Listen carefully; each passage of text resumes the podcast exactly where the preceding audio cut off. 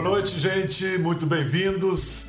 Tchan, tchan, tchan, tchan. Março de 2020. O que era músico do Maluco Beleza virou realidade. O mundo parou. Os bares fecharam, os restaurantes fecharam, os cinemas fecharam. Aí você não pôde mais reunir a família nem os amigos. Se tem sorte, passou a trabalhar em casa, sem sair de casa, né? A pandemia chegou. Aí, preso no sofá do seu apartamento, você olha para aquela plantinha na janela, que como você já viu dias melhores. Ela cabisbaixa, quietinha, no escuro.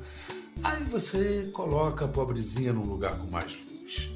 Bota mais água, pega aquele adubo que você usou uma vez lá atrás, esqueceu no fundo daquela gaveta na área de serviço, aplica um pouquinho, a plantinha renasce e você renasce junto.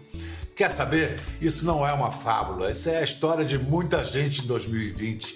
Brasileiros urbanos presos em seus apertamentos buscaram remédio anti-melancolia na natureza, ainda que no pouco que da natureza restasse entre as paredes de casa. As buscas pelo assunto na internet dispararam. Só a pesquisa por curso de jardinagem online cresceu 400% aumentou a demanda por plantas, por sementes, por acessórios e, claro, por aconselhamento, por gente que entenda do assunto. Alta poesia na prática. Terra para a mão, carícia.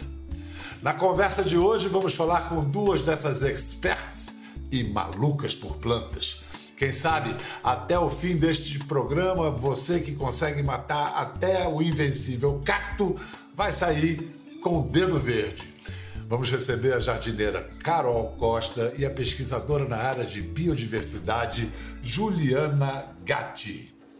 Olha só, esse, esse impacto, esse boom aí que, que, que noticiou-se na jardinagem, isso foi concreto para vocês? Como é que as pessoas passaram a procurar mais, procuraram os seus serviços? Eu abri um curso de jardinagem gratuito em maio entraram 25 mil alunos. É um numerão. O mesmo curso, Bial, o mesmo curso foi aberto em agosto. Entraram 350 mil alunos. Uau.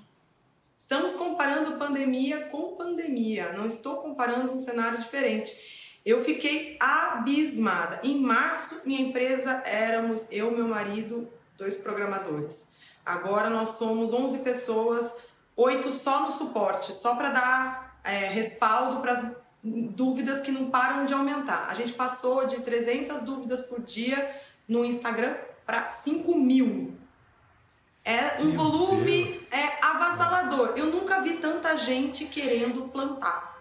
Juliana, você é, não é bem o mesmo ramo, apesar de ser totalmente aparentado. Como é que você Sim. sentiu esse impacto e, e, de que maneira talvez as pessoas tenham procurado você mais porque as plantas ajudam mais do que a gente pode pensar?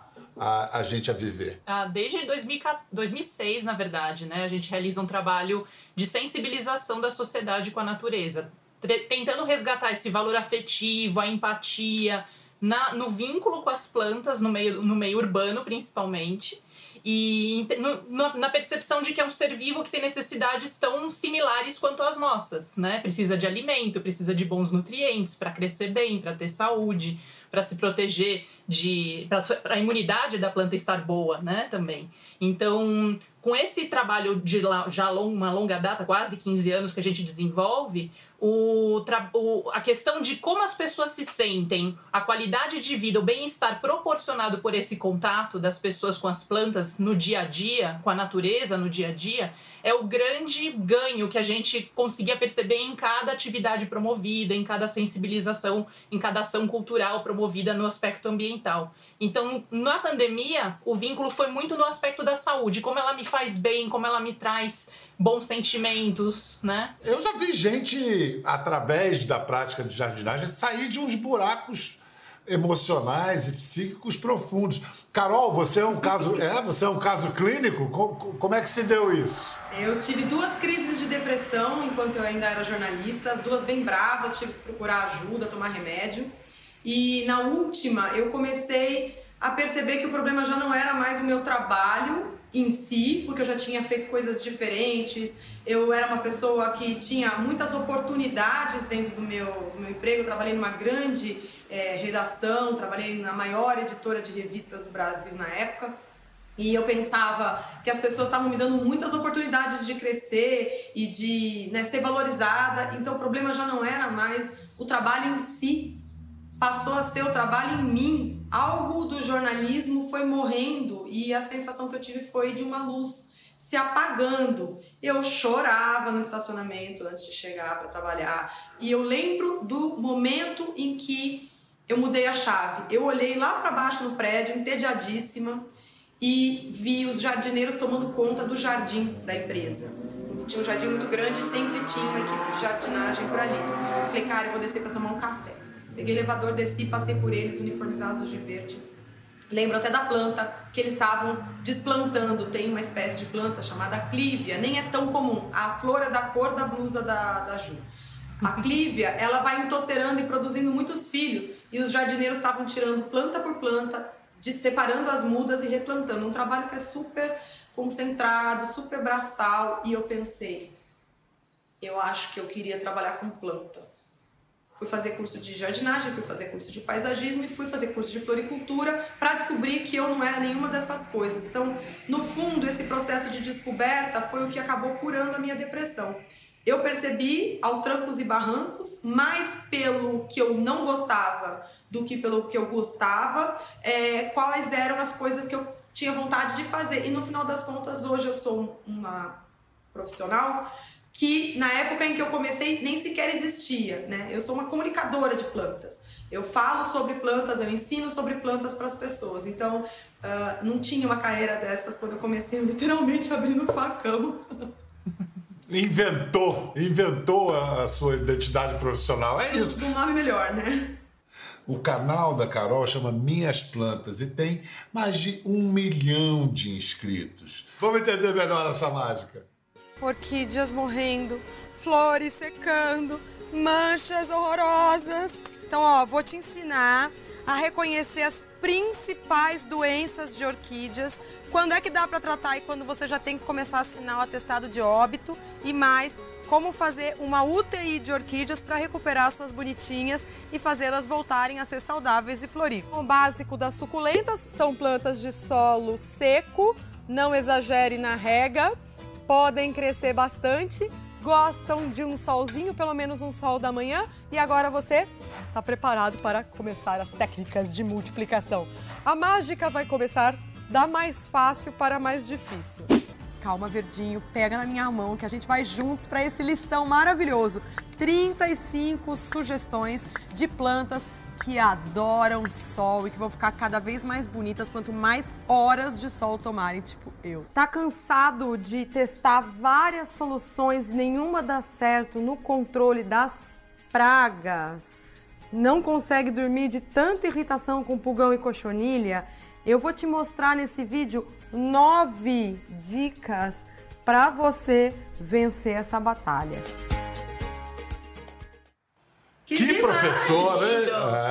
É, excelente. Vem cá, é, o que, que é, é, é Qual é a, a solicitação, a, as dúvidas, quais são as dúvidas mais comuns, assim, quando as pessoas escrevem para você e te procuram? Como fazer a minha orquídea dar flor de novo? Como exterminar as pragas? Eles não querem que morram. Eles querem, tipo assim, hecatombe nuclear para pragas, entendeu? Coitado dos insetos, Juliana. Coitado dos insetos deste mundo. Né? As pessoas querem que eles desapareçam do planeta. Não, e não vai rolar. Bobe, não, porque as pessoas isso... confundem a praga, o bichinho com perninha, com a doença. Que é um fungo ou uma bactéria que causam que não são visíveis a olho nu. Você vê o sintoma. E aí eu tenho que lembrar a pessoa que o piolho e a dor de cabeça podem acontecer no mesmo lugar, mas que você não vai combater do mesmo jeito, não é mesmo? que não vai adiantar passar shampoo contra piolho para combater enxaqueca e não vai adiantar tomar remédio para combater piolho. Então assim, primeiro a gente ajuda as pessoas a se alfabetizarem em plantês explicar o que, que é uma ah. cochonilha e o que, que é ah. uma, uma doença ah. fúngica. Algumas coisas são parecidas, mas outras são fáceis. Eu, eu, não acredito que tem alguém que não sabe o que é uma cochonilha. Ah, cochonilha. Então, quem, quem não sabe o que, que é uma cochonilha? é, um, é um bichinho que faz uma espécie de uma bola de algodão doce em volta das folhas. É uma coisa grudenta, pegajosa e que chupa a seiva da planta. Pode ser também com uma cara de verruguinha marrom. Mas é um, uma praga que veio para atazanar a nossa paciência. E você sabe que a cochonilha é usada como pigmento de muitos alimentos nossos, né? E ah, é? É corante? É? Maquiagem. É? Ela tem o vermelho que é utilizado em pigmentos, seja de maquiagem, como a Carol lembrou, alimentos, então. Não, são mas, é, mas é, pelo, menos, é, pelo menos é natural, é um produto Sim. natural. Não, Isso ela está querendo dizer tá usando... que você já andou comendo ou bebendo cochonilha. Olha só, a gente agora vai, vai ver a pegada é, é, comunicativa da Juliana. Porque é o seguinte, a gente, na correria do dia a dia, a gente passa pelos lugares e nem se dá conta de onde está passando. Nós nos alienamos pelo trânsito, pelo celular, pelo rádio. E aí a Juliana tem uma observação, uma provocação muito curiosa no TED que ela faz. Ela fez um TED lá no Pará, no TED Ver o Peso, em Belém. Ô oh, Belém, minha cidade querida. Vamos assistir o TED da Juliana, um pouquinho. Eu queria convidar vocês a fazer uma reflexão. De onde vocês vieram? Muitos são daqui, outros de vários lugares do Brasil. Queria que vocês lembrassem se existe uma árvore na frente da casa de vocês. Quem é essa árvore? Qual a história que ela conta? Quem plantou ela? Quantos anos ela tem? Quem está cuidando dela? E por quantas árvores vocês passaram hoje, antes de estar tá aqui fechadinho na sala que a gente, né? E como, elas, como essas árvores estão no caminho que a gente teve aqui? Caramba, fica aquele silêncio, né? né? As pessoas totalmente sem graça. Mas e vocês aqui, Bial, Carol, como que vocês têm essa lembrança de uma árvore, não de hoje, mas especial na vida de vocês, ou uma planta que marcou profundamente a vida de vocês, né? Não sei se a gente consegue também convidar né, os nossos. Você e eu convido é... também nossos não, espectadores to, to, a fazer esse exercício, todo mundo, né? Todo mundo em casa pode fazer esse exercício. Vamos lá. Começando por mim. Hoje eu moro em São Paulo, mas a, minha história mais bonita com árvore é no Rio de Janeiro. Que eu, eu tenho uma casa no Rio de Janeiro que eu construí. Eu comprei um terreno, tinha uma casa ah, condenada e tinha uma árvore moribunda. E não era qualquer árvore, gente, era um pau-brasil oh. altíssimo e que estava morrendo, tinha sido mal cuidado, mal podado. Realmente tem a altura de um prédio de quatro andares, três andares, é muito alto. E aí eu fiz uma força-tarefa de jardineiro, botânico, biólogo para salvar esse pau-brasil. Ele hoje é a coisa mais linda do mundo e, e, assim é o meu maior orgulho de tudo que eu tenho, meu patrimônio que eu mais me orgulho é ter salvado um pau-brasil. E para ele ficar alto assim, e ele Oh, e ele, para ficar alto assim, ele deve ter 100 anos, que o pau-brasil cresce muito devagar. Sim. E quando, e quando chega julho, agosto, agosto assim, aí ele floresce e fica verde, amarelo. O pau-brasil é verde, amarelo. É. Agora, Carol, quero ver você contar, quero ver você contar uma história tão boa, Carol. Quero ver. Não, você... vou nem tentar. É, ah. Eu realmente sou fã de árvores, como muitos da minha geração, a gente cresceu comendo fruta no pé coisa que molecada hoje não sabe muito bem o que é, né? Acho que vem junto com um nugget na caixinha de isopor. É, eu tinha um pé de amora no sítio do meu avô paterno e a gente tinha uma camiseta especial que a minha mãe liberava pra gente subir para comer amora, porque manchava a roupa, então tinha uma camiseta especial. Era sensacional, ficavam todos os primos empoleirados no pé de amora, comendo fruta no pé, né? Carregadíssimos de amora. Muito bom. Você acaba, você acaba de provocar aqui uma torrente de memórias minhas também. Eu me lembro de comer amora em cima da moreira, sem sair, subia na moreira e ficava ali empatur, se empanturrando, como se dizia. Vamos lá, a conexão com a natureza, ela muitas vezes ela passa de geração em geração, de pais para filhos. A gente vai ouvir agora o depoimento de Dona Jacira, mãe de uma uma árvore frondosa da cultura brasileira, o nosso querido Emicida. Vamos ver a mãe do Emicida falando disso. Tem uma frase, não é minha, é, é africana, que eu gosto muito, que ela fala assim: cuidar da terra até morrer. É para isso que a gente vive. Baiana, segura a saia, não deixa a saia arrastar. A saia custa dinheiro, dinheiro custa ganhar. Bom, meu nome é Jacira, moro na Zona Norte de São Paulo. Tenho contato com as plantas desde a minha infância. A minha mãe fazia a gente acostumar com o cheiro do tempero, comprar o tempero pelo cheiro. Então a gente cheirava coentro, capim-cidreira, salsa. E esse aprendizado vem deste período, mas agora, recentemente, da observação. Você põe a planta no lugar, ela não gosta. Você vai experimentando, vai experimentando, né? Nem, por exemplo, se eu vou plantar uma taioba, se ela ficar o tempo inteiro no sol, ela não gosta. Meu jardim é muito importante para mim. Eu cultivo temperos, cultivo morango, jabuticaba, mora, e flores, orquídea, samambaia, tudo junto. Então, logo que eu levanto, né, eu tomo meu café e vou cuidar cada dia de um, de um espaço, porque o meu jardim é em varandas, né? São nas minhas varandas. Ai, essa minha mandala tá ficando cada vez mais bonita. Eu não gosto da história de mãe de planta, mas conversar com elas eu converso. Quando eu vou sair, eu digo para elas: olha, toma conta da casa, eu tô saindo. Bom dia. E acho que elas entendem, já estão acostumadas comigo. Licença! Eu gosto de girassol. Ele rompe o asfalto, ele rompe qualquer lugar. Onde esqueceu quem tem um papagaio, o negócio deixou a semente ir embora, é a terra abraça ela e ela sobe. E conforme ele vai crescendo, são várias fases. Então, lá de onde eu moro, você fala assim, de manhã ela está virada para o lado que o sol nasce. E ela vai ela vem acompanhando até de tarde, quando o sol entra atrás da mata da, da Serra da Cantareira. Aí ele se fecha, ele, ele dorme. Eu também posso consumi-la. Muito bom a folhinha de girassol aqui e ali. Aí nós entramos no isolamento e intensificou o cuidado. As minhas plantas ficaram muito mais bonitas. Por exemplo, quando começou o isolamento, nós estávamos no outono. Então eu plantei e eu pensei, antes de colher, já vai ter acabado o isolamento, mas não aconteceu. Então, por conta disto, eu fiquei entregue ali as plantas e elas a mim.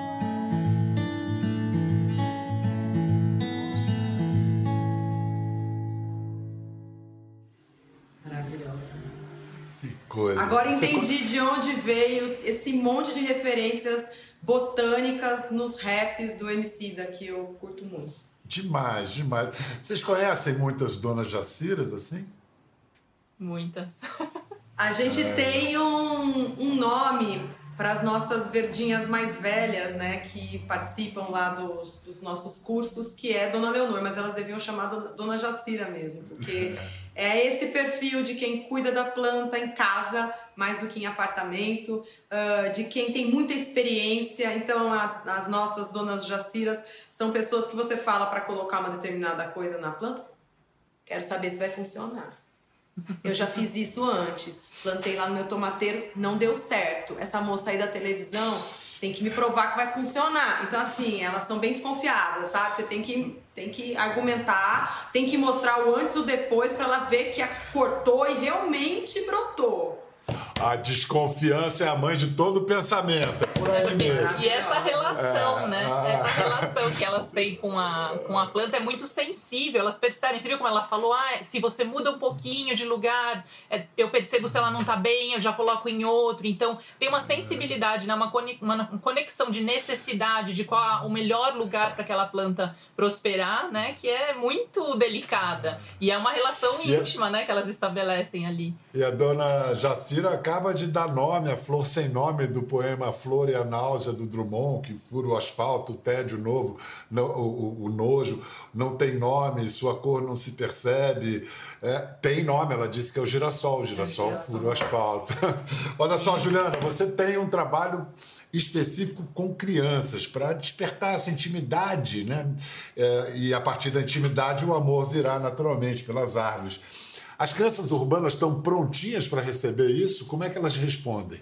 prontinhas, né? Criança, criança humana em qualquer lugar do mundo, ela é o reflexo da natureza, pronto, né, para estabelecer esse contato, até mostrar para para nós adultos, como essa, essa relação pode ser simples, fluida, né? Acontecer em todos os momentos, em qualquer oportunidade, se a gente permite esse livre brincar, esse contato com o tempo, com paciência. Quantos relatos, né? Eu não, não tenho de mães, de, de educadoras que viram as crianças sob a florada de uma árvore de um ipê, com aquele tapete florido no chão e a criança ali se deliciando naquele momento. Crianças que a gente conduz de escolas, né? O nosso, nossos grupos conduzem em parques, em áreas verdes da cidade.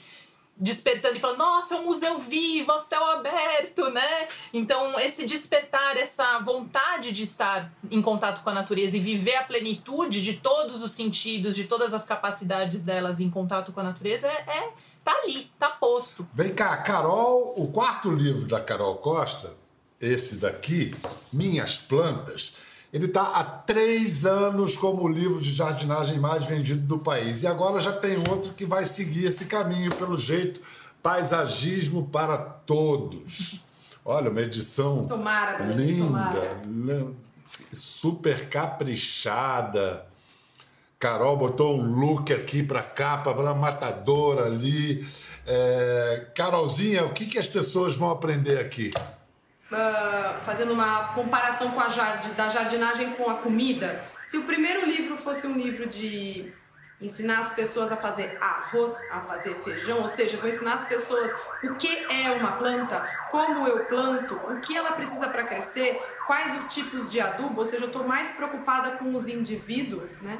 No segundo livro, a gente vai organizar isso como um livro de culinária organizaria uma refeição.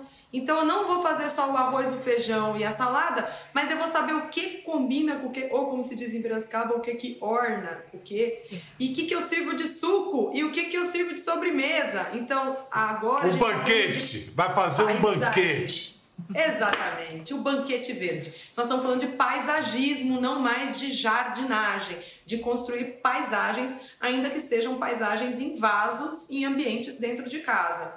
Eu explico assim porque muita gente não sabe qual é a diferença da jardinagem do paisagismo, mas é isso. Um é o olhar mais para o indivíduo, um a um, né? O outro é enxergar uma paisagem, torná-la durável, perene, né? Qual é o erro mais comum que os jardineiros amadores cometem? O que acontece? A pessoa vai na floricultura e fala: ah, que planta linda, eu preciso, é muito maravilhosa, vou levar. E a hora que ela chega em casa é que ela começa a pensar: essa planta é de clima frio, né? Eu moro na Bahia. Hum, essa planta, ela gosta de vento e de temperaturas amenas. Aqui é um calor danado, nosso inverno é em torno de 25 graus. É, parece que eu escolhi a planta errada. E aí ela começa a ficar tentando remediar, né? Coloca a planta na geladeira, desplanta uma época do ano, pega o bulbo, não põe não sei aonde. Então, assim, é muito mais simples. Em vez de você adaptar a sua casa inteira para a planta, é você escolher a planta para sua casa. né? Então, as pessoas vão, compram por impulso, sem saber o nome da planta, e depois ela só fica apagando incêndio. É. Carol, você já matou muita planta? A gente tinha que falar isso assim em rede nacional? A gente já matou muita planta, Bial. Eu vou dizer, eu acho que todo jardineiro já matou muita planta, todo paisagista já matou muita planta. Eu até arrisco dizer que Burle Marx já matou muita planta. Faz Mas- parte do processo, que nem queimar arroz faz parte da construção da imagem de grandes chefes e culinaristas. Tá perdoada, porque o tamanho que você já deu de vida à planta. E Juliana, dá para ter árvore dentro de casa, Dá, de um apartamento? claro. Claro, tudo uma questão de tamanho. É, e tem uma questão que é muito importante a gente pensar na, na natureza, que assim, as plantas, quando, como que a gente sabe o que que a planta precisa, né? Como é que é o melhor ambiente para ela? Se a gente souber da onde essa planta é originalmente no ambiente, então qual é o bioma que ela ocupa, como é aquele bioma, se é o Cerrado, se é, um, é Amazônia, se é a nossa Mata Atlântica, se é um outro lugar do mundo, enfim. A gente precisa é, ver essas necessidades, o que, que tem ali. Então é um ambiente super úmido um ambiente mais seco. E ela, a planta normalmente vai, ela precisa dessas características de ambiente para viver melhor. E o vaso é, é um limitador né, no desenvolvimento da raiz. Nenhuma planta vai ser o porte todo que ela pode ser se ela não estiver plantada diretamente no chão, com liberdade para crescimento dessas raízes. Então, a raiz é a primeira coisa que cresce. Né? Quando a gente põe uma sementinha para germinar, é a primeira coisa que cresce. E aí, ela tendo como se sustentar, como absorver os nutrientes, ela começa a despontar as primeiras folhas e crescer. Então, o vaso sempre vai limitar um pouquinho o tamanho e, o- e o- como essa árvore vai se desenvolver, né? Mas é totalmente viável. É, por isso eu orgulhosamente agora declaro que numa varandica mínima, que é a única varanda que tem no meu apartamento, a minha jabuticabeira tá dando jabuticaba, tá? Ah, eu sabia que tínhamos um verdinho aí. É, não, e a jabuticabeira é uma árvore tão linda, porque na, na forma dela ela expressa a força que ela fez para sofrer, né? Ela é expressionista, dramática, a jabuticabeira. Eu, e é isso, é, é coisa do Brasil, jabuticaba. Olha, Carol Costa, Juliana Gatti, muito obrigado. Que conversa maravilhosa. Eu espero que agora todo mundo se sinta eh, estimulado, incentivado a. Né, ampliar os, ampliar os horizontes de sua vida. É, não precisa nem sair de casa. As plantas vão fazer isso por você. Obrigado, gente. Obrigado Obrigada. mesmo. Eu é que agradeço, Parabéns Bial. Obrigada trabalho. pela companhia. Ju também, obrigada pela Obrigada, muito prazer. Muito obrigado. Obrigada a todos. Nós vamos conhecer agora a história de Adriana Lourenço, uma instrutora de equipamentos pesados, como tratores, motoniveladoras. Olha, a motoniveladora é um carrinho que pesa só umas 18 toneladas. Tá bom para vocês? É coisa de, de mulher. Na Vale. Ela faz parte, a Adriana, da campanha Mulheres na Mineração. Adriana, bem-vinda. Legal falar com a gente. Muito obrigado pela presença. Obrigada a você. Então, Adriana, é, eu achei tão estranho quando eu soube isso, porque a gente associa esses equipamentos pesados assim à força bruta, que a gente associa a brutos, né? E você aí toda gata e, Ah, obrigada. é, e com um equipamento pesado, é, isso aí é desinformação ou preconceito meu? Acho, não, é às vezes desinformação. Vou te contar então só um pouquinho a história. Meu marido uma vez contou para um amigo dele que a esposa dele trabalhava com tratores. Aí ele, nossa, tratores? E eles faziam engenharia juntos, né? E aí um dia coincidiu da gente encontrar na Vale e ele foi me apresentar pro, pro, pro colega. Falou assim, aqui, vem cá que eu vou te apresentar minha esposa. Aí, na hora que eu cheguei perto, ele falou, hã? Nossa, eu imaginei que você fosse uma mulher assim, com um braço forte, grande, assim, né? Assim, toda assim, daquele jeito. Porque a impressão que as pessoas têm de equipamentos grandes, Biel, é que é um equipamento de difícil manuseio. Pelo contrário, é muito mais fácil eu trabalhar com um equipamento desse que eu faxinar minha casa, tá? É bem mais fácil. Isso de as pessoas associarem por serem pesados a um trabalho masculino, isso isso está deixando de ser pela própria prática. Sim, tá quebrando os tabus, porque você imagina um equipamento daquele como uma coisa pesada, né? Ó, é, a direção de um caminhão daqueles e e a moto niveladora é mais leve que o nosso carro de passeio. E assim, a gente tem uma visibilidade bacana demais, sabe? Então, assim, é super seguro. Então, é, você está até convidado de ir lá na Vale para dar uma voltinha com a gente lá. Só, só se for no banco do carona. Sim, claro. Com prazer, viu? Será muito bem-vindo. Adriana, a gente aprende na campanha Mulheres na Mineração uma história pessoal sua, que você conta que ficou muito tempo sem trabalhar para poder cuidar do seu filho, que veio com uma deficiência cognitiva é, de nascença. Né? Qual é, então, a, a importância de campanhas como essa, de mulheres na mineração, para a reinserção das mulheres no mercado de trabalho? Ô, ô Bial, é o seguinte, é a gente vencer uma coisa que parece impossível.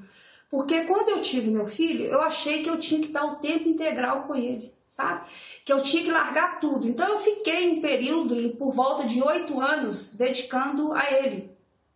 Mas depois eu vi a necessidade que ele precisa também de contato com outras pessoas. Ele precisa, com todas as limitações que ele tem, ele precisaria de ter contato. E ao mesmo tempo, eu estando 24 horas com ele, é, às vezes eu não dava um espaço que, as, que eles também precisariam para desenvolver. Então, Bial, aí eu comecei a, a, a, ver que isso era possível. Eu tenho meu marido, minha família que me apoia muito, e eu Aí surgiu essa oportunidade de estar tá ingressando na mineração.